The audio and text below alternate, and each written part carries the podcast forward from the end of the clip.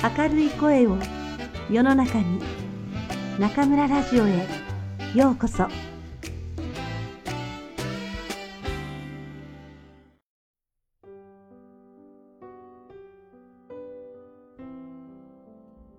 正直松浦弥太郎。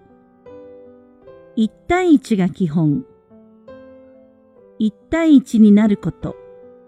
これは僕が何かをする際まず最初に考えることである。何事も一対一から始める。当たり前のようだが、このことを意識するかしないかの違いは大きい。僕はこんな風に思う。一対一には必ず何かしら約束のようなものが生まれる。その約束は言葉にするものではないかもしれないが、お互いの心と心で結ぶフェアプレーの約束のようなものかもしれない。その約束を確かめたところに、次の一歩がある。まずは、一対一で話すこと。人と対峙する上での基本姿勢だと思っている。子供時代の自転車の冒険は、ちょっと大げさに言えば、知らない場所に違うものとして自分を放り込むことだった。知らない場所へ出かけていくと、違う空気を吸って、違う水を飲んで、自分が別人になれるような気がした。だが、よく考えてみれば、外の世界にいる人にとっては、空気も水もいつもと同じもの。僕の方が違うものなのだ。僕たちは外国に行くと外国人だらけだと思うけれど、外国の人にとっては僕らが外国人だというのと同じことだろう。ともあれ僕は違う世界にワクワクする子供だった。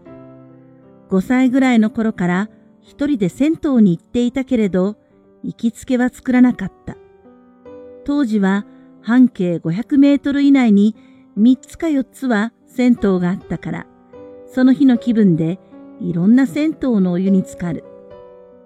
大抵の人は行きつけの銭湯があるから、ちょっと離れたところへ行くと、必ず違う学校の子供たちがいて、縄張りみたいなものがある。たった一人の僕は、よそから来たものというのが一目瞭然。その違和感がすごくワクワクしてたまらなかった。知らない場所に一人で行き、なんとなくすっと入り込み、こびず、慣れず、でも自分の居場所を作る。その場にうまく溶け込むけれど、自分らしさを失わない。その秘訣を見つけたのは、そんな小学生の頃だ。自転車に乗って自分のエリア外の公園などへ遊びに行くと、決まって警戒される。見かけない奴が来ている。と、ちらちら観察される。僕としては興味があって話しかけてみるのだけれど、相手がグループでも二人組でも大概は無視をされた。いじめられはしないけれど、攻撃モードで身構えられた。公園に行っても、繁華街に行っても、同い年くらいの子供たちに話しかけては失敗した。嫌な思いを味わい続けて、ある時、ふと気づいた。よく探すと、どこにでも必ず一人でいる子供がいることに。意識的に一人の子供を探して話しかけてみると、思いがけないことが起こった。お前何年 ?6 年。そう。俺5年。何してんの ?1 対1なら、何の構えもなく、すんなりと会話が始まったのだ。たわいない話しかしなかったけれど、そこには確かな手応えがあった。大勢の中に僕が一人で行くと無視されていたが、一対一なら大丈夫。仮に街のグループ対グループだったら、ちょっとした対立構造みたいになっていたかもしれないが、一対一なら大丈夫。ささやかかもしれないが、これは僕にとって今でも大発見だし、宝物みたいな秘訣だ。そう、一人には自由という強さがある。高校を中退してアメリカをさまよっていた10代から20代。僕はこのやり方で居場所を見つけていった。知らない街に行き、まず最初に話しかける誰かを探す。目印は一人の人。1対2もダメだし、2対2もダメだし、1対3もダメ。だけど、1対1ならどんな人とでも人間関係が作れる。失敗と成功を重ねながら、僕はこのやり方の効力を確信するようになっていった。どこに行っても一人でいる人を見つけて、一対一で向き合えば大丈夫だと。おまけにアメリカという違うものだらけの国は、見知らぬ人同士が気さくに挨拶をする習慣があった。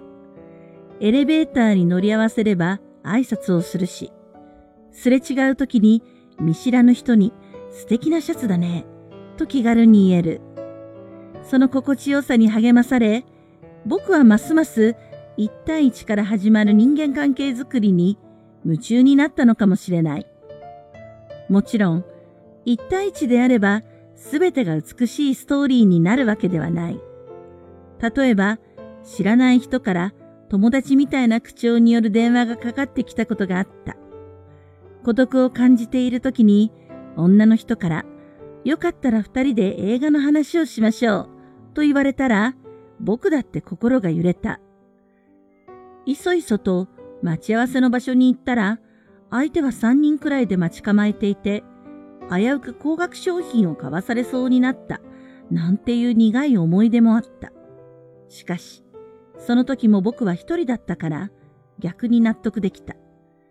誰のせいでもない自分に好きがあったな、と丸ごと受け止めることができたのだ。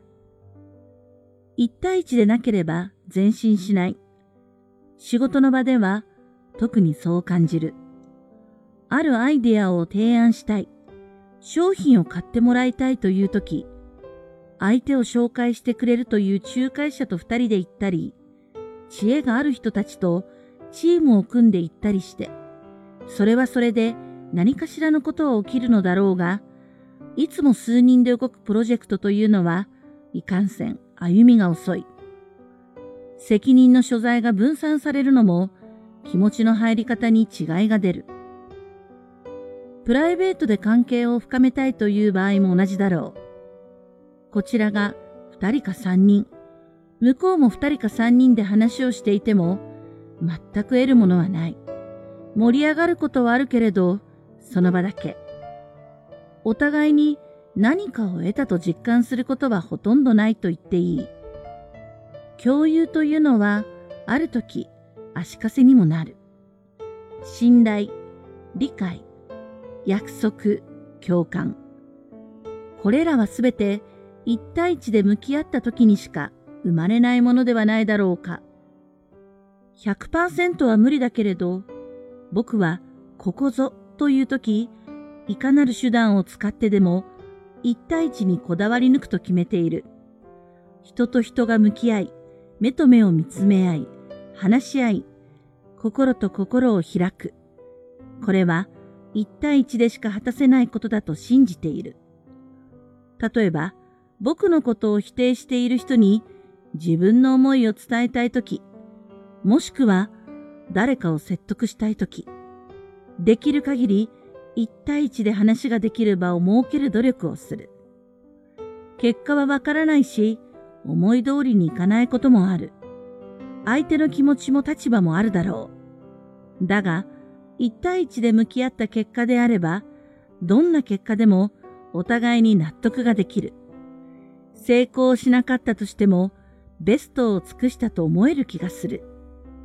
極端な話をすれば、総理大臣でも大統領でも、一対一で話せば人間同士として何かしら面白い話ができると思う。秘書や側近、スタッフがいない部屋で二人きりで何か話せば、それだけで二人だけの秘密ができる。どんなに偉い人だろうと、どんなポジションの人であろうと、一対一で話した時に生まれるほんの小さな約束を大切にすれば、その先の道が生まれるのではないだろうか。一人であることは無敵であるとさえ僕は思う。例えば、知らない街を散策して、一人でいるお年寄りに、こんにちは、と話しかけるのも良いトレーニングだと思う。パーティーに一人で行って、一人で来ている人に話しかけるのは、ベーシックな人間関係の作り方の一つだろう。あらゆる人間関係は一人でいることがスタートだ。一対一が全ての基本であり、一対一にチャンスがある。僕はたまたま孤独に強いタイプだけれど、これはキャラクターには関係ない。寂しがり屋の人も人懐っこい人も人間関係とは一対一で向き合うことから始まり、育まれるのだ。横のつながりや縦のつながりを密にしていくことはいいことだと思うけれど、常に自分は一つの点であるべきだし、点で動いていくしかない。それはいわば、いつでも自立しているということだ。何事にも依存しないで、まずは自分で考える。自分で判断する。自分で行うということ。点で動く方がフットワーク軽く身軽でどこへでも行ける。